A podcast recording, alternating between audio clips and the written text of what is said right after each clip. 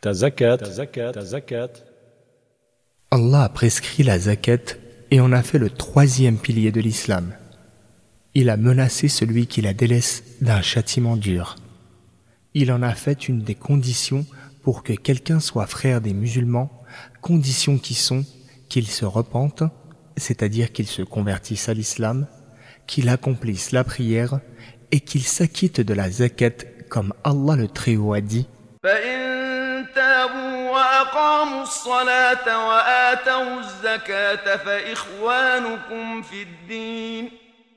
S'ils se repentent, accomplissent la prière et s'acquittent de la zakat, ils deviennent alors vos frères en religion.